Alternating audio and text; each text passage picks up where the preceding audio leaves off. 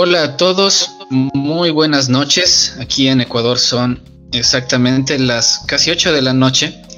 Entonces aquí buenas noches. En este día me encuentro acompañado con Mika. Hola Mika, ¿cómo estás? Hola, hola, eh, buenas noches con todos. Muchas gracias por, por estar aquí. El tema que nos convoca el día de hoy es el tema de la inmortalidad digital.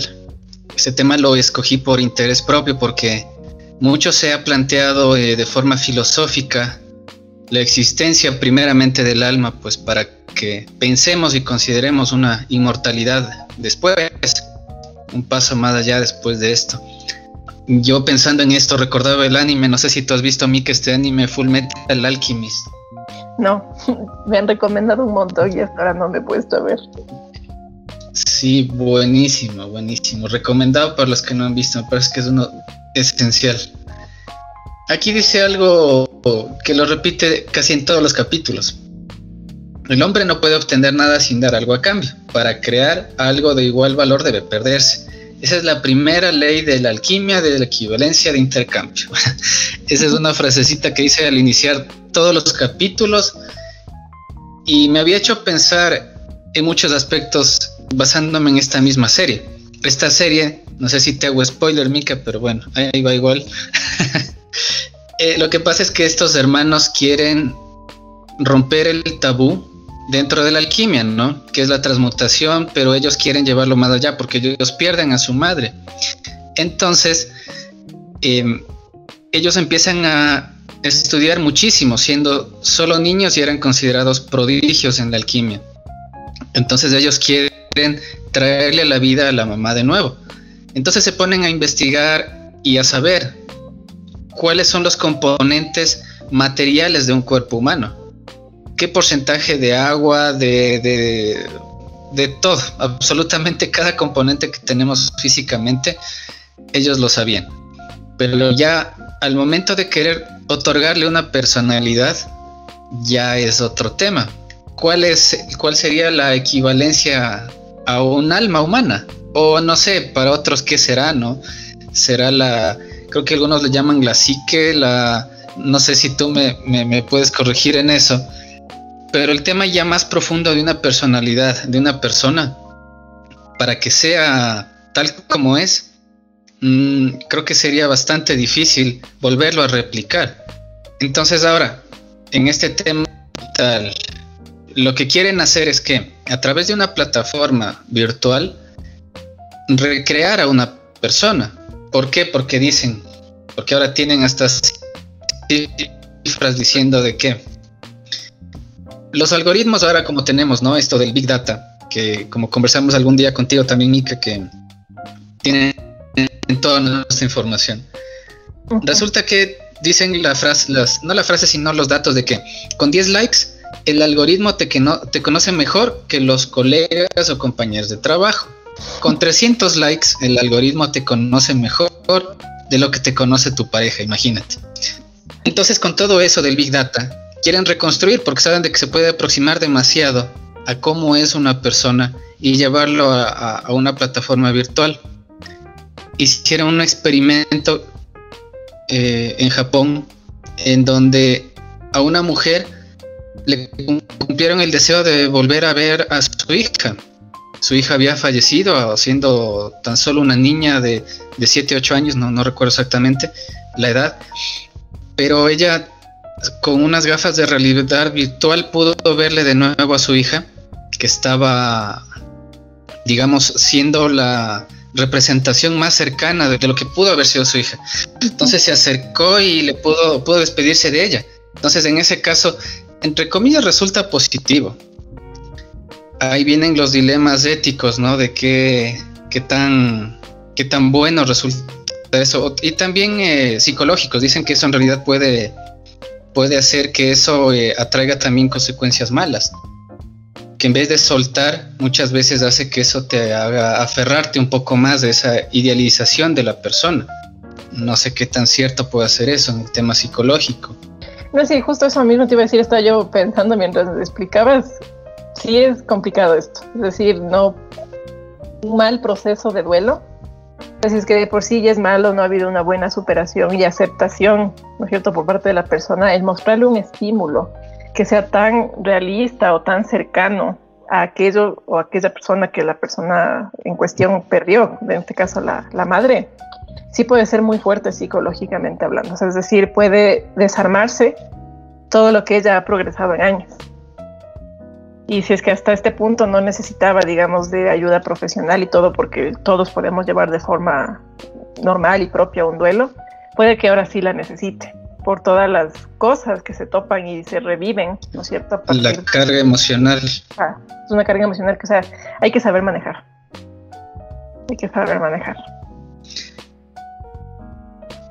Entonces, con ese fundamento, como por eso decía entre comillas positivo, ellos quieren llevar a cabo este proyecto de que sean perpetuados los conocimientos o los, la personalidad de una persona, que dicen que con esto el Big Data ya se puede. Por eso decían que una, una frase que veía aquí, que ahora el, el nuevo petróleo para generar negocios son los datos. Dicen que es el nuevo petróleo porque a través de eso ahora nos venden cualquier cosa. Y no solo eso, sino que, porque obviamente esto de, la inmortalidad virtual, supongo que encontraron un nicho de mercado también. Lamentablemente todo, se, todo va enfocado a eso. Pero como siempre, creo que hay unos cuantos que sí nos gusta, digamos, de ponernos a, indagar un poco más de fondo de qué, de qué va todo esto. Y para muchos creo que es muy probable, porque no piensan o no consideran que, exista un alma o que exista una vida más allá de la muerte. No sé tú qué opinas con respecto a eso, Mika. Con respecto a la vida después de la muerte. Sí, o sea, sobre todo relacionado con la existencia de un alma.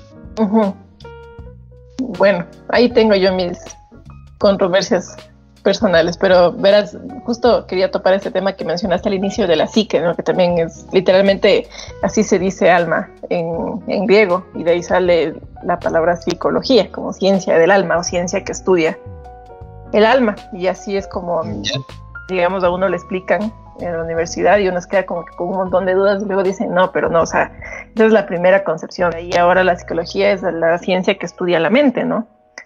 Entonces, como que chuta, y ahí cuál es la diferenciación entre alma, alma y mente, y cada profe te va a decir algo distinto. Pues yo considero que tal vez no tanto como inmortalidad o como que esta, este alma va a, perdurar a nuestro cuerpo, pero sí pienso que existe una esencia propia de cada uno. Y te digo esto porque todos los estudios que se hacen, por ejemplo, de personalidad, todo lo que un psicólogo puede conocer, a, digamos, a un paciente, todos los estudios que se le puedan hacer a una persona, nunca, nunca van a captar la totalidad de quién es esa persona. Nunca, nunca van a captar su subjetividad total. Siempre hay algo ahí de que yo le llamo del ser que se nos suelta a los psicólogos, digámoslo así. Entonces creo que ahí en esas cositas tan subjetivas, tan propias, cierto?, de una persona, ahí estaría lo más cercano que yo podría llamar alma. Pero te digo, para mí es más como una esencia, algo que nos identifica y que ahí sí es algo incomparable a lo de cualquier otra persona. Sí, bueno, en parte, bueno, estoy de acuerdo porque yo siendo cristiano, obviamente creo en la en lo que viene después de la vida que tenemos aquí pero quería también poner en contexto otra, otra frase, que no, no tiene nada que ver, más bien es una frase de Nietzsche, que él era un hater total de, del alma, ¿no? él, eh, él decía, pues lo que a mí me espanta es que se aprendiese a despreciar los instintos primerísimos de la vida, que se fingiese mentirosamente un alma, un espíritu, para arruinar el cuerpo que se aprendiese a ver una cosa impura en la sexualidad en el presupuesto de la vida. Bueno, yo no sé si es que eso realmente, em, por más eh, pensador y filósofo famoso que sea Nietzsche, sea tal vez algún tipo de, concepción ligada a sus, eh, a tratar de justificar su libertinaje, que yo muchas veces considero que ciertos pensamientos tratan de justificar acciones. No sé si es el caso, mal podría decirlo, parece, pero no lo sé. Entonces, eh, no sé, ¿a ti qué te suena este pensamiento? Porque en el momento en que quitamos eh, esa, esencia que tú dices o, el alma de una persona, pues a mí me parece como cualquier persona animal, digo yo. Que otra, es otro tema, ¿no? ¿Existe o no el alma en, eh, los animales, en los perros o en los gatos, en los animales en general, ¿no? Ahí creo que habría que separar algunos conceptos para tener una idea más clara de todo esto. O sea, tenemos, a raíz de lo que me dices tú, me cuentas en la frase, esta parte de los instintos, ¿no? Sería una parte, ya, que es la parte animal, por así decirlo. Luego tenemos la parte que podría llegar a detenerles a los instintos, lo que nos hace pensar dos veces como seres humanos que somos. Sería, yo pienso, eso es la mente. Ya, eso es para mí es la mente, los pensamientos. Eh, y además tiene mucho que ver con el aprendizaje. Es decir, una persona que pasa por un proceso de crianza y aprendizaje dentro de una sociedad de ley va a tener capacidad de controlar o de ser más que sus instintos. Y aparte de esto de los instintos, la mente yo le tomaría como una cosa muy aparte el alma. Sí. Entonces, no creo directamente como que si le, digamos, en el caso hipotético, quitarle el alma a una persona, si no le quito la mente, va a poder seguir controlando instintos. Es decir, no es que va a ser una persona animal, entre comillas. No sé si me hago entender. Claro, sí, sí, sí. Entiendo. Entonces, no sé, no soy muy amiga de equiparar lo que es del alma a la mente. Para mí sí son dos cosas distintas. Eh, bueno, yo pienso que a pesar de ser cosas distintas, creo que sí van de la mano. Depende el momento y la circunstancia. Claro. Sí, sí, yo pienso que sí van de la mano. Ahora, había, había visto otro pensamiento, pues que hay un libro que se llama, que es de Girolamo Cardano, que se titula sobre la inmortalidad de las almas, habla precisamente de esto.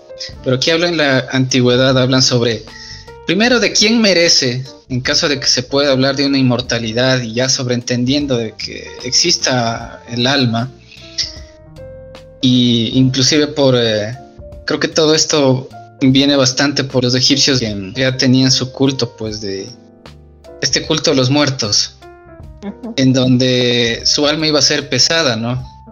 Y ahí iban a tener su juicio y de acuerdo al peso del alma, pues era, era su juicio. Y pues en este caso, él asocia de, de la forma de la erudición de la persona, que ese sería el peso real que, que debería tener un alma. De que quién realmente merece de que sea inmortal. Entonces esa, esa, cuestión nos hace pensar también de que, suponiendo de que podamos ser eternos, ¿quién merece ser eternos y con qué propósito?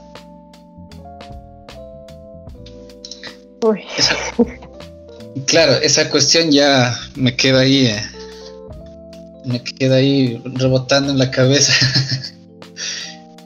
Entonces, eh, yo creo que considerarse, primero, es que ahí ya van otras ramificaciones, ¿no? De acuerdo a qué tanto conocen, qué tan, quién juzga a una persona por, por si es tan erudito o no, porque inclusive hay personas que se consideren eruditos o que sepan mucho, pero creo que para mí esas personas son las más peligrosas. ¿Por qué? Porque había una frase que escuchaba que decía que dicen que el más es más peligroso la persona ignorante, pero en realidad es más peligroso la persona que se considera culta.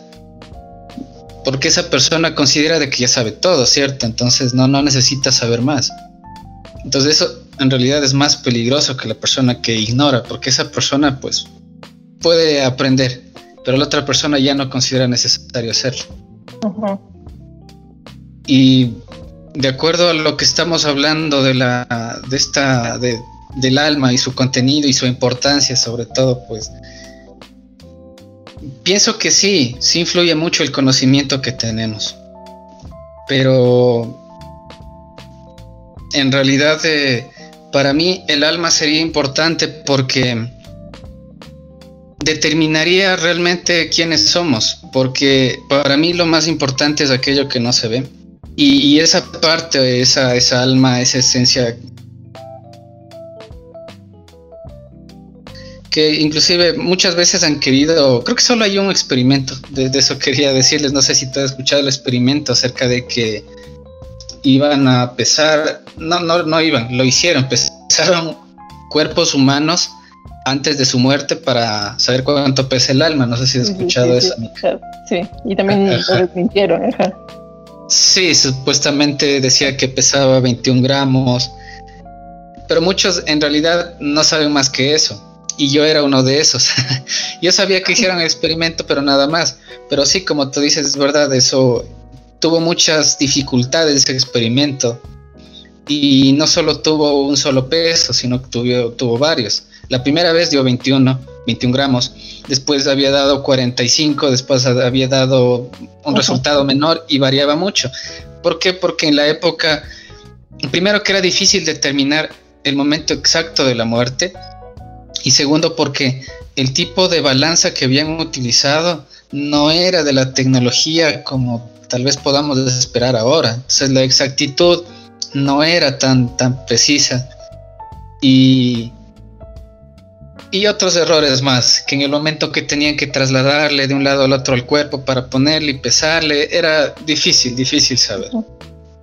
Entonces ya la comunidad científica no, no había aceptado eso. Y a pesar de eso, la gente se quedó con esa idea de la, en la cabeza de que el alma pesa 21 gramos. Pero resulta que no, o sea, en verdad es bastante dudoso ese experimento. Sí, de hecho a mí me acuerdo me dieron en alguna clase de los primeros, de mis primeros semestres de psicología, que era desmintiendo estos mitos que ocurren por ahí. Ahí nos comentaron sobre este experimento y bueno, me habían dicho ¿no? que la, la explicación científica es que eh, esa, esa variación de los pesos y demás tiene que ver con los gases que se acumulan en ya el cadáver, más que nada. Entonces, eso. porque supuestamente se habían considerado todo eso en el momento de hacer los pesos, porque no solo le pesaron, eh, se fue el, entre comillas, alma y bajaba el, peso del cuerpo, sino que ellos habían hecho cálculos de acuerdo a los fluidos y todo lo que había internamente para llegar a esa conclusión que ellos tenían. Pero dicen que ni siquiera el mismo autor del experimento eh, tenía la seguridad de decir si sí, eso no es. En realidad no, no es para tomarlo en cuenta. Pero es para que la gente también entienda de que eh, no, no es certero ese, ese experimento que dicen, que, si tiene peso el alma. Es, es un dato curioso nada más. Claro. Y ahora, ah, sí, lo que también estaba comentando contigo, Mika, y que le recomiendo también este libro que se llama Yubik de Philip K. Dick. Este libro es de ciencia ficción y pues habla acerca de la perpetuidad de las almas en un estado de semivida. Y aquí ellos eh, ya es un tema cotidiano, ¿no? El de que las personas mueren y las pueden preservar por un determinado tiempo y depende también de la cantidad de dinero generosa pues que, le dé el, protagonista, que en este caso es Glenn Runsiter. Y pues este personaje había donado grandes cantidades de, dinero para que la mamá pudiera mantenerse más tiempo con, con semivida. Entonces eh, este personaje iba a hablar eh, cada cierto tiempo con ella para pedirle consejos. Y, y es interesante porque siempre eh, uno de los ideales, así mismo como es el de la alquimia, esto de la piedra filosofal, es el de la, vida eterna, que, podamos eh, perdurar en el tiempo. Como, como repito, la pregunta en realidad todavía no sabría decir cuál sería el propósito, aunque la mayoría de estas personas creo que es por porque querían, ostentaban ya un cargo alto, tenían muchas propiedades. Eh, todas esas riquezas que tenían generalmente se asociaban pues ese deseo de querer perdurar en el tiempo. Eh, y desprenderse de esas cosas como que no, no les gustaba, ¿no? Sí, ahí tengo yo algo que acotar súper importante que justo vi hoy en la mañana, entonces estaba fresquito. Creo que, ah, o sea, tienes mucha razón en esto de que esto de tener mucho dinero y mucho poder y muchas cosas aquí en lo terrenal tiene que ver o está muy, muy relacionado con el deseo de la inmortalidad, de no separarse de esta vida que tienen acá. Y tengo otro ejemplo, aparte del que tú estás mencionando, ¿no? Eh, un ejemplo real, es de los famosos mausoleos y cementerios de los narcos, de los cárteles principalmente de México. No sé si has visto algo de eso. No, no, no, no he visto. ¿Sabes que Así, o sea, yo me quedé loca, súper incrédula. Ahorita te voy a contar para que, para que veas, bueno, los cementerios, ¿no? Destinados que tienen esas personas. No solo tienen un mausoleo, que es como que tú visitas el cementerio y sabes, ¿no? Lo que es un mausoleo, una estructura ahí chiquita donde están varios ataúdes o uno solo, pero ellos tienen casas de entre 200 mil a un millón de dólares. Ya, casas, literalmente, donde ponen ahí el cuerpo del narco que se haya muerto o de los narcos si es que son una familia, ¿no? Porque hay, casas que son para una sola persona o hay familias que compran para ir enterrándolos ahí, ¿no? Y dentro de las casas tienen todos los lujos y comodidades que te puedas imaginar. Hay algunos que tienen dentro de las casas una capilla propia y se les hace misas regularmente. Otros que tienen jacuzzi, que tienen servicio de wifi, ya, que agua potable, luz eléctrica, o sea, todo lo que te puedes imaginar, incluso eh, vidrio blindado, ¿no? Contra balas y eh, cámaras de videovigilancia por cualquier cosa y todo, así, todo, todo tal cual ellos vivían aquí en la Tierra y que eso es lo que ellos querían, ¿no es cierto? Es lo que ellos pidieron, tener los mismos lujos cuando ya no estén en este mundo. Entonces, me pareció súper increíble, la verdad. Como que si fueran unos narcofaraones. Ajá, algo así, o sea, prácticamente una pirámide, pero una que, transformada en una casa moderna de un millón de dólares. Wow. Con todos los lujos, incluso botellas de alcohol que piden, eh, había dos, me parece, que piden que se llene la refrigeradora constantemente. Y ahí aparte las fotos y todo, ¿no? Que tienen ahí. Muchos, eh, muchos hablan pues de que quieren dejar algún tipo de huella en este mundo para ser recordados también. Y creo que difícilmente esa sea la forma. Porque en, en mi caso que yo tengo hijas, eso me pone a pensar en, eh, más que un recuerdo sería un legado, eh, alguna enseñanza importante que yo les pueda dejar a ellas en caso de que yo ya no pueda estar a su lado. Y, creo que eso sí sería pues importante. Yo sé que a veces uno se toma fotos, a veces por eh, recordar ciertos momentos que, bueno, no, no creo que esté ni bien ni mal, pero más importante siempre es lo que queda dentro. Y, el ejemplo que pones es un claro despropósito de todo, porque ahí es más eh, tratar de mantener una apariencia, por decir... Eh, bueno, no sé ni, qué, porque si es que las personas que, después de su muerte vean eso, primero se sabe de que es un enriquecimiento ilícito y que cuántas, cuántas muertes habrá costado el construir eso. Entonces no es así de sencillo, o sea, de, solo mirar y decir, no, pues el tipo tenía dinero, sino que eso implica, implica mucha, un mundo súper super negro, súper oscuro. Y ser recordado de esa forma, bueno, no, no parecería nada bueno. ¿A ti cómo te gustaría que te recuerden, Mika?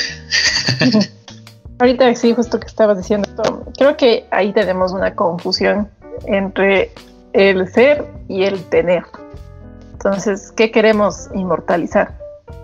¿Lo que tenemos o lo que somos? Entonces, el ejemplo claro de lo que tenemos es este de los narcos y el ejemplo de lo que somos sería esto, de que tú dices, ¿no? De dejar un legado, una enseñanza, algo más allá, ¿no? De lo que yo pueda tener eh, materialmente en este mundo. Y bueno, para ese propósito quería recomendarles, hay un libro de Erich Fromm. Erich Fromm es un filósofo y también era psicoanalista. Y él tiene un libro que se llama Ser o Tener. Entonces ahí puede dar más, más guías acerca de esto que les estaba diciendo. Buenísimo, gracias Mika. Ahí me lo pasas por interno también. y, hablando de esto igualmente de los libros, una forma de inmortalizar las cosas fueron los libros y ahora tan fácilmente se digitalizó, pero pensar que como personas seamos em, replicados es aparentemente puede ser una locura, pero que ahora la ven posible.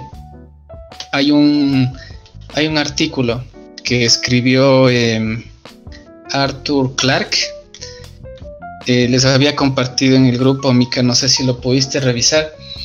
Este yo lo tengo en una revista que se llama Minotauro. En este artículo, él, eh, él habla acerca de, mm, de las posibilidades que se dan en el futuro. Y me parece súper interesante este artículo porque es escrito en los años 50. Y él ya se adelanta mucho en esto, pues, porque él habla de cómo es que ahora la información, que en su momento necesitábamos un edificio para almacenar información y que pueda ser mantenida correctamente esta computadora y enfriada, necesitábamos todo un edificio. Y después todo se fue reduciendo de tamaño. Actualmente en una memoria del tamaño de un arroz ya podemos tener demasiada información. Y dicen que eso puede representar el cerebro de una persona. ¿Por qué? Porque ahí podemos almacenar nuestros conocimientos, nuestras experiencias eh, y nuestras vivencias. Entonces, ¿qué pasaría si es que a esas, em, esas vivencias, experiencias, conocimientos, todo eso lo podemos cargar a un robot, a una a un sistema informático? Carguemos todo eso. ¿Tú crees que sería igual? Yo creo que no a pesar de que sí da un poquito de miedo esto de la inteligencia artificial y ahora cómo pueden responder a cualquier cosa que se les pregunte y todo, considero que al menos hoy, 2021, todavía tenemos un límite en ese sentido. Y no, no creo que sería igual porque ¿dónde está el calor humano en eso? O sea, ¿dónde está? Ajá. Entonces, empezando por ahí, no. Una, una diferencia radical. Puede que ya yo haga esto, tengo la cantidad de dinero, tengo la tecnología y todo, y hago esto, no sé, con mi pareja ya que se murió, con mi papá, con mi mamá. No, o sea, yo sé que no es mi papá, digamos así. Y no, no se va a sentir lo mismo al abrazarle. Ya, y al conversar yo también dudo mucho de eso. Pues puede ser sí una manera medio interesante de llegar a un cierto tipo de inmortalidad, pero lo mismo nunca. Para mí. Claro, sí, obviamente, para mí tampoco lo es. el, tema sería, y suponiendo que se pueda ya lograr hacer todo eso, porque no solo es la cantidad de información que puedes almacenar, sino la plataforma que pueda procesar todo eso. Porque nosotros no solo somos un cerebro, sino que también es un, somos un sistema, todo un cuerpo conectado. Entonces, hace falta tener también el sistema, pues que pueda leer todo eso y, y asimilar correctamente, pues. Entonces, aparentemente sería posible, ¿no? Si le programas a la máquina a decir, bueno, eh, yo recuerdo y tengo programado de que hay ese recuerdo de que yo le amo a esta persona, y mi pareja, por decir, no tengo una pareja y yo sé que le amo a él, eh, él es mi amigo, y, y así, ¿no? Puede ir conectando cosas, pero la capacidad de poder adaptarse creo que ya cambia totalmente. Porque ella no, no sabría cómo, cómo van cambiando las cosas a, su alrededor. Eh, si es que hay algún cambio, no sé si esa persona dice, no, sabes que yo ya no te amo, ya no quiero estar contigo. ¿Qué haría la máquina en ese momento? Se autodestruye. enseguida corre a cambiar de estado en el Facebook. Entonces yo creo que la capacidad de adaptarse sería distinta. O el ejemplo que se me venía a la mente también es de que si es que pudiéramos tratar de replicar un artista, la máquina creo que podría tener la habilidad de poder replicar una, una canción que ya esté compuesta pero en el momento que quiere componer una nueva, salirse de, esa, de, esa, de ese pentagrama, de esa composición y hacer algo diferente, ya sería algo distinto. Claro. Nosotros sí tenemos esa capacidad. Las máquinas en algún punto o sea, se agotan las combinaciones bajo las cuales están programadas. Sí puede ser un número bastante grande de combinaciones, pero en algún punto se van a acabar. Entonces, como tú dices, adaptación, creación. y eso yo creo que son características propias de una persona viva. Exactamente. Por eso digo, sí, la esas capacidades no, todavía no se pueden crear. como tú dices, claro que sí asusta las posibilidades que hay ahora, pues que con la tecnología eh, y las infinidad de, cosas que puede, se puede almacenar y procesar, sí, es bastante grande, pero aún así no, no se acerca. Y, pero aún así me, me deja pensando, ¿no? ¿Cómo es que una persona es capaz de ser tan predecible? Ya lo he planteado otras veces esta, esta pregunta, pero como digo, si es que este proyecto de la inmortal, inmortalidad virtual, perdón, se ve posible y, y, tienen el dinero para invertirlo, es porque hay un mercado, hay mucha gente que está buscando consumir eso, quiere revivir a su papá, mamá, pareja, hijo, hija, mm, a X cantidad de personas que quiera, de acuerdo a cuánto pueda pagar. Entonces eso sí es rentable. Dicen que supuestamente esto puede ser bastante posible que se dé y vaya avanzando esto, que no solo se quede en un proyecto, sino que realmente ya, ya sea, porque ya se lo hizo, como digo, como te dije al principio, este, este experimento con esta mamá en Japón. A muchos les llamó la atención, porque ese ejemplo lo pusieron como positivo. Y esto lo promocionaron como una, una forma de poder despedirse de su, de su ser querido.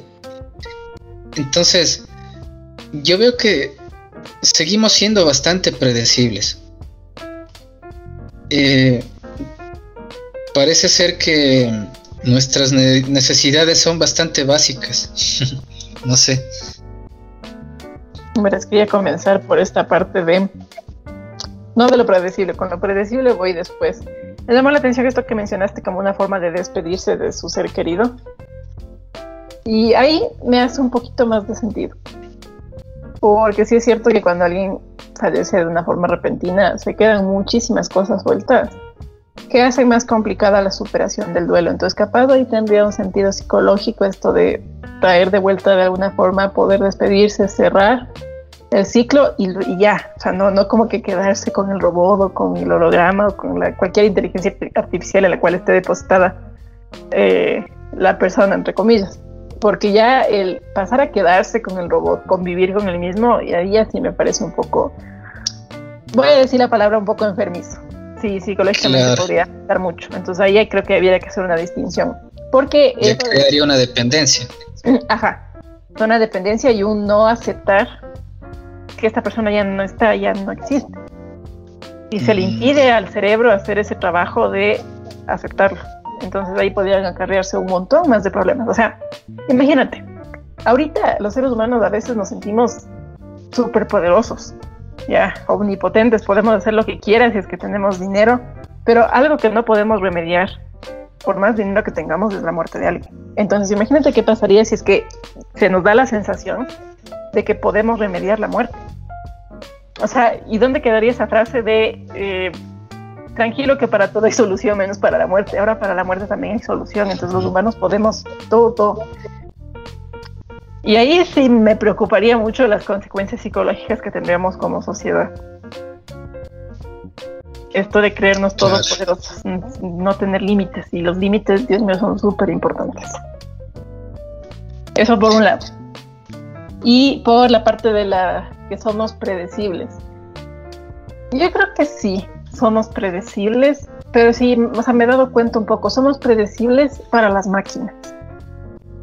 Porque una persona, por más estudiada y experiencia que tenga, digamos, estudiando el comportamiento, estudiando las emociones y tal, nunca va a poder al 100% predecir a alguien le puede comprender, puede saber más o menos la mayoría de las veces esta persona responde de la siguiente manera, pero las que más que nada han logrado predecirnos, entre comillas, yo creo que han sido las máquinas. Las inteligencias artificiales con esto de los likes. Eh, a través dice, ya con 300 likes ya, ya te puede pedir matrimonio de una forma segura ya.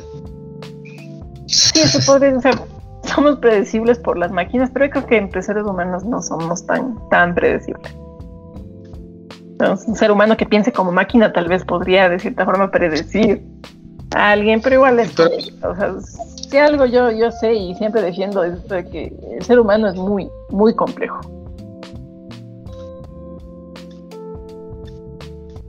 Porque eh, justo estábamos hablando de esto, el comportamiento que tenemos en redes sociales, como para que una un algoritmo pueda acercarse a, hacer alguna réplica de nosotros. Nosotros dentro de las redes sociales tendríamos que ser sinceros, ¿no? Y de, dar like a lo que realmente nos gusta, compartir solo lo que nos gusta. ¿Crees que realmente hay sinceridad en el momento de que compartimos algo, damos like eh, a, cosas en las redes sociales? No, obvio no, o sea, predicen, eso es cierto, no, no, no lo, no lo tomé en cuenta, predicen solo una parte, aquello que nosotros queremos mostrar.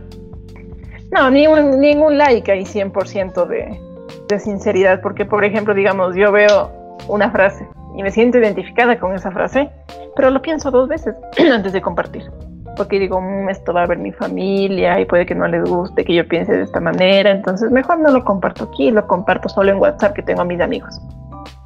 Y ya, entonces la IA se perdió de una parte de, de cómo soy. Ahora, con esto de que Zuckerberg es dueño de todas, pues ahí sí ya me preocuparía un poco, pero ese es otro tema, creo. Claro, pero bueno, ahora se supone que ya saben hasta lo que ponemos en WhatsApp, se supone, ¿no? Entonces, bueno, quién sabe. pero por eso digo, o sea, en realidad más bien como tú dices, es como nosotros internamente filtramos la información y decimos, bueno, yo creo que esto está muy... A mí me dio risa, pero creo que esto puede ofender mucho a otros o, o está muy pasado de tono, no, no, mejor no. Pero quién sabe si cómo sería una red social realmente sincera, ¿no? ¿Cómo sería nuestro, nuestro perfil sobre todo? Porque ahora eso refleja mucho de lo que queremos eh, mostrar y no, no necesariamente es así. Si vemos a una, vamos a una cuenta de Instagram, pues tenemos un montón de, de viajes, de comidas, pero internamente quién sabe cómo está esa gente, ¿no? Pues porque solo es una apariencia, pues te muestran solo la parte bonita. Entonces, claro, estaría limitado el algoritmo ahí. Sí. Puede que sepa un poco de preferencias y sabe también, eso que tú dices es interesante, cómo filtramos la información. O sea, el algoritmo sabe qué mostrarnos primero para nosotros engancharnos y eso es lo que le sirve al, al capitalismo, básicamente. Ah, sí, también, también esa es otra, sí. También como saben qué mostrarnos, pero yo, yo me doy cuenta de que había muchas páginas que yo de acuerdo al conocimiento que yo quisiera aprender, no a tanto a la, a la diversión que a veces hay. Hay cosas que sí, solo me divierten o solo me entretienen, pero quisiera prestar más atención a cosas que me hagan aprender, que me hagan reflexionar. Y ese tipo de, páginas o cosas que veo que me gustan empiezan a desaparecer. Yo solo abro el eh, abro mi, mi, Facebook y lo primero que me sale son memes de algún grupo que, que me gusta, pero no, no quisiera darle tanta importancia. Estoy, estoy metido en un grupo de, ¿cómo se llama? Que es de, de cosas de Lovecraft, ¿ya? De este escritor de Lovecraft. Y comparte un montón de cosas chistosas y que no, en realidad no era lo que yo esperaba, pero bueno, uno también se divierte. Y eso me empiezan a pasar primero. Y las otras cosas que sí me aportan más conocimiento empezaron a desaparecer. Em, se empiezan a ocultarse y ocultarse. Y así mismo me pasa en el YouTube y en cualquier red social. Siempre me ponen lo más banal posible para, el inicio de la página. Y me pasa que pierdo el tiempo ahí y me distraigo. Claro. Es con ese objetivo. Si tú vas y encuentras el conocimiento y todo, te vas a quedar viendo un solo video. Porque aprendes del video, lo analizas, repites ciertas cosas, tomas apuntes y tal. Entonces, si es que te muestran primero cosas más banales, tú te pasas una hora antes de llegar a lo que realmente importa y ya consumiste más tiempo swap. Sí, o la típica que me pasa, ¿y para qué era que abrí el Facebook o el, WhatsApp? ¿Qué, iba a hacer? En un estado a veces me quedo viendo una cosa y ya me puse a investigar otra y así me, me, vuelo. sí, sí, sí, me pasa también. sí, de verdad pasa un montón. Así que bueno, vamos a hacer una pequeña pausita y volvemos con la segunda parte de Epifanías. You were one step behind in that dismal school of mine. Needle and Percocets instead of books on students' desks. But we were so charming. The future was alarming but now don't you go look so proud. Just guess who's laughing now?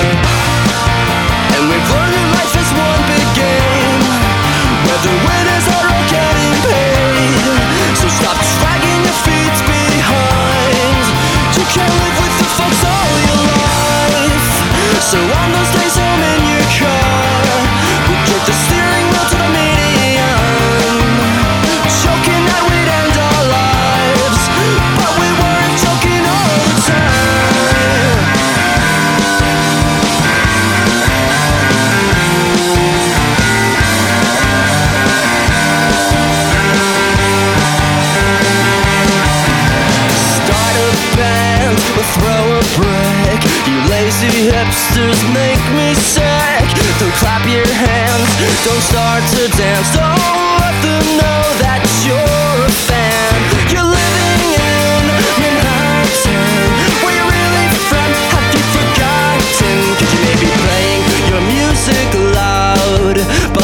found out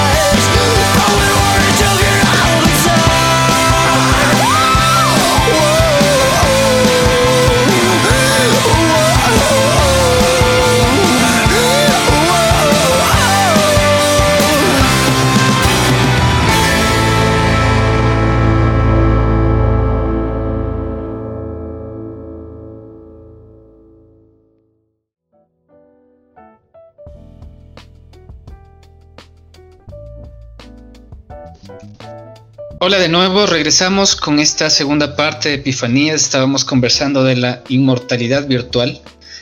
Esta inmortalidad virtual siempre hemos tenido eh, no solo la idea pues eh, filosófica, sino que siempre hemos buscado formas de hacerlo.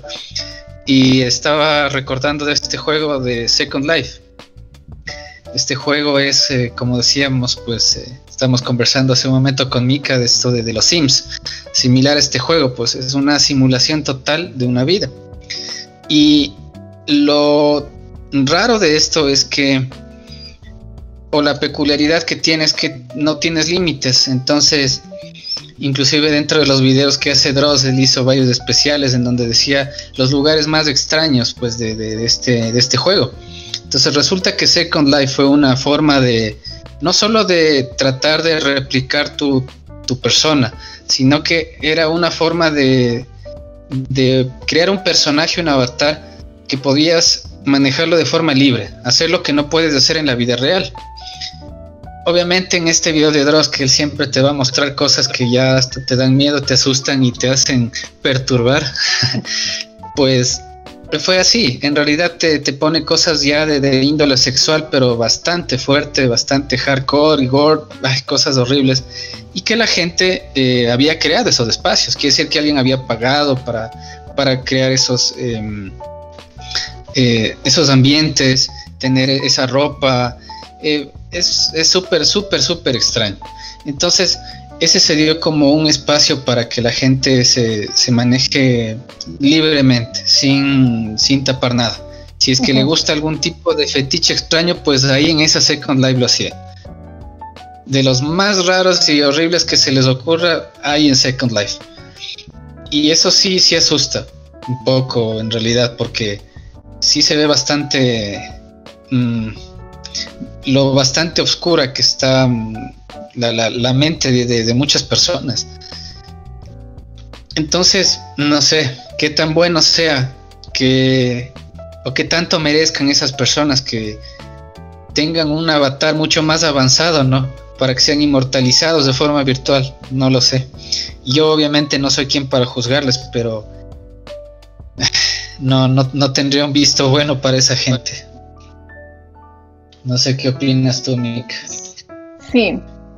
Chuta, voy a decir algo que puede ser controversial. Ya. La cosa es que Uh, la dimensión del juego, ya, no es la dimensión de la realidad. Y hablando de juego, no estoy hablando solo de este juego en específico, sino, o de los videojuegos en general, sino de la dimensión del juego como tal, que es una cosa del cómo sí. Y entonces, digamos, no es que yo practico eh, gore, sino que hago como si lo hiciera. mm, ¿Ya? Entonces, algo que se defiende mucho y psicoanalistas lo defienden de esta línea psicoanalítica, es más de que nada, es de esto que voy a decir. Que sigan existiendo, por favor, ya se hace ruega que sigan existiendo estas dimensiones del juego, del cómo sí. Porque de cierta forma esta dimensión no, no- o sea, no afecta a la realidad y las personas pueden desahogar todos estos impulsos que uno pueda pensar que son muy oscuros. Sí, entonces mejor que sigan existiendo para que en la vida real bajen los niveles de violencia, por ejemplo. Y tenía una profesora por ahí que nos decía que había leído en algunos artículos, ¿no? Y todo, o sea, alguna creencia que se mantiene ahorita en la comunidad psicoanalítica. Y es que últimamente andamos, o sea, con problemas de violencia en la sociedad tan seguidos y que es porque ya no se nos permite en la dimensión del juego sacar estos impulsos violentos, sean de índole sexual o propiamente de índole física o incluso violencia psicológica.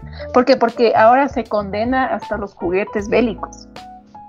Sí, es como que niños que juegan peleando, uy, no, eh, ya tienen cierto, van a hacerse psicópatas, van a hacerse asesinos, no, quítales de eso, es malo, malo, malo. Entonces, lo que se defiende es que no, que se mantengan estas dimensiones donde puedan salir los impulsos sexuales en un juego, en un cómo sí, y que no lleguen a afectar lo que es la realidad. Entonces, yo te diría que la idea del juego no es tan loca. Sí, o sea, sí es un poco oscuro todo porque estamos hablando de impulsos muy profundos dentro de las personas y que a veces nos pueden tocar a nosotros porque uno es más neurótico que otro, sí. Sí nos pueden estar tocando, pero de cierta forma no es tan loca la idea. Incluso, no sé, me atrevería a decir, si es que el juego fuera súper bien diseñado, al- o sea, a nivel psicológico, podría ser una forma de eh, evitar que en la realidad se sigan dando incidentes de asesinatos, violencia sexual, violencia física, violencia doméstica. O sea, hacer un estudio, ¿no? Ponerle a una población a jugar el Second Life, a que se, sea libre con su avatar y todo lo demás, y ver si es que en un periodo de, yo seis meses, un año, bajan los robos, los asesinatos, la violencia en general en esa población. Podría ser interesante hacer eso. Como, experimento creo que lo aceptaría tal vez como para saber cómo actúan las personas, pero yo así tal como tú me lo dices, yo no estaría de acuerdo, no sé. eh, en realidad eh, mm, considero que las buenas ideas deberían ser más compartidas porque en el momento que tú le das un espacio de libertad a una persona es para que desarrolle esa área. Entonces, por más que pueda eh, ser como una especie de desahogo, le estás dando esa, eh, le estás dando pie a que desarrollen esos, esos impulsos, que probablemente sean pequeños y no sé si es que ayudarles a que sigan desarrollando, siéntense más grandes, esos eh. Y yo no lo sé. Pensaría, o sea, yo ignorantemente diría que, que no, o sea, porque no, no sé, no, lo concibo. Y a llevarlo a la práctica sería más interesante para, para saberlo y que todos eh, entiendan mejor. Porque de por sí los videojuegos pueden aportar al aprendizaje de las personas. Pero ya eh, como para una plataforma que nos permita liberarnos de todas nuestras eh, nuestros deseos oscuros, bueno, no, no lo sé. yo a primera, a primera vista o así solo escucharlo, diría que no. Claro, por eso digo, o sea, el juego tendría que estar súper bien diseñado a nivel psicológico. Darle, o sea, con ciertos límites, ciertas pautas. Pero ya te digo, a como decir, bueno, ser peor si tú no imagínate- tienes una dimensión donde sacar el impulso de alguna forma y no todos van a sentirse ayudados o liberados a través del juego, ¿no? Hay, hay muchas formas de sacar esto. Entonces, para cada quien. Porque yo pongo un ejemplo, no sé, un pedófilo que alguien se ponga, imagínate, ponerle a gente a diseñar un juego en el que la gente pueda permitir eso, ¿no? Que dentro del juego se permita la pedofilia para que puedan, que no repriman esos impulsos, sino que en el juego se liberen. Me suena súper, eh, súper raro, o sea, no, no lo sé. Mm, Claro, o yo me refería como que en el juego sí haya cierta libertad, pero tampoco rompiendo las normas que existen en la sociedad real. A eso me refería con bien diseñado. Como que no le vas a matar a alguien literalmente, pero sí puedes sacarlo de otras formas dentro del juego. ¿Mm? Por ejemplo, en personas que tienen estas tendencias sadomasoquistas, a veces es difícil eh, encontrar a alguien que también tenga las tendencias y haya consentimiento y todo para hacer la práctica sexual como tal. Entonces, mediante el juego, como que librar un poco esos impulsos. Pero sí, sí, sí puede ser muy, muy delicado. Por eso digo, debería estar como que bien diseñado. Claro. Eh, eh, sí, se lo, se lo encargo a los que puedan diseñarlo, porque a mí no se me ocurre. Yo no lo haría. bueno, Mika, eh, gracias por eh, compartir conmigo en esta conversación. Me gustaría que nos, eh, nos des alguna conclusión para que podamos indagar más, investigar, no sé, alguna, algo que se te, algo que nos puedas decir como conclusión. Claro, nomás esto de ya volviendo al tema de la inmortalidad, que era el tema central de este episodio. Pensemos, si es que, primero, si tenemos el deseo, ¿no? De inmortalizarnos y segundo, de qué es lo que queremos inmortalizar. Repito, lo que somos o lo que tenemos. Y eso, para reflexionar esa parte. Muchas gracias, Mika. Sí, en realidad eh, mucho buscamos dar el valor externo a las cosas y ni siquiera creo que hemos podido darnos el valor a nosotros mismos de forma interna. Entonces creo que de- deberíamos proyectarnos más a eso, a que tengamos mucho, mucho más eh, amor para nosotros, más allá de- del conocimiento, porque como había dicho este, este filósofo, pues pensando de que una de las posibilidades es que las personas más eruditas eh, sean merecedores de ser filósofos, pues tampoco lo es así. De hecho, él mismo también lo cuestiona y no, no sería el caso. Y creo que es más el sentir más profundo que tenemos de nosotros y, y el amor creo que sería para mí el más importante en el que podamos, eh, el que debería perdu- perdurar realmente. Así que bueno, yo les eh, incito a que sigan eh, conociéndose mejor a cada uno, que el tema de la, de la inmortalidad en realidad para mí es, es más espiritual y eso me, me hace pensar en aquello que no se ve de forma mucho más, digamos, eh, mm, de forma más importante, que a mí me llena un poco más. Pero como digo, eso ya, ya es individual, ¿no? Espero que de algo les sirvan estos comentarios, esta plática que siempre espera que, que sea para que todos aprendamos, y que tengamos un tema siempre para, para conversar, porque parecen temas eh, a veces lejanos o, o que no nos afecta, pero de repente los tenemos ahí a la vuelta de la esquina, así que conversemos más y, y gracias por escuchar este podcast y que tengan un buen día.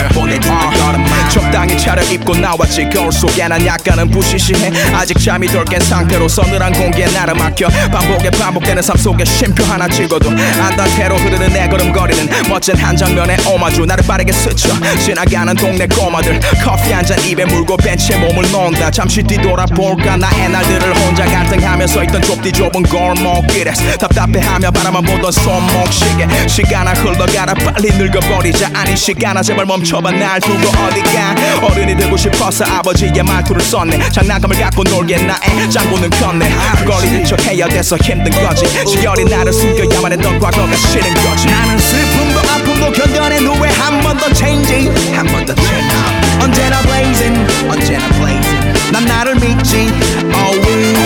저기 저 태양도 흐르는 바람까지도 나를 위해 줬지. 나를 위해 줬지. 끝까지 blazing 내가 쓰러진다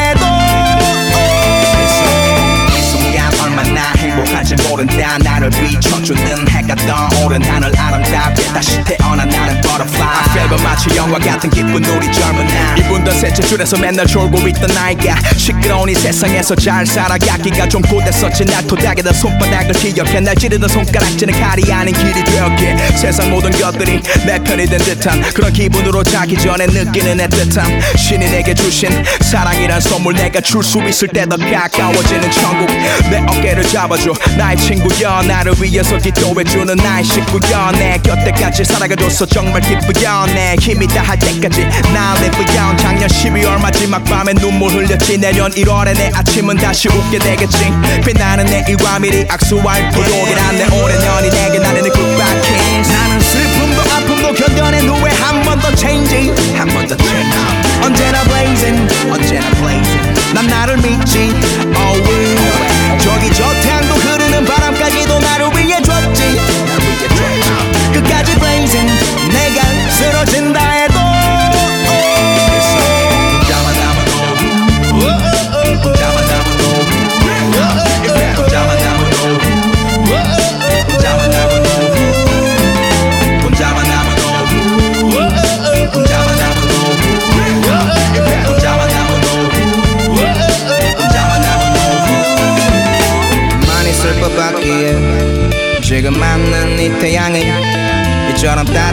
수 있어.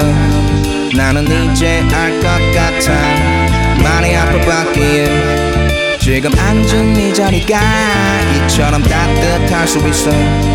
나는 이제 알 것 같아. 난 슬픔도 아픔도 견뎌낸 후에 한 번 더 changing. 한 번 더 check out 언제나 blazing 언제나 blazing. 난 나를 믿지. Always. 저기 저 태양도 흐르는 바람까지도 나를 위해 줬지. 나를 위해 끝까지 인생 내가 쓰러진다 해도. 혼자만 남아도 혼자만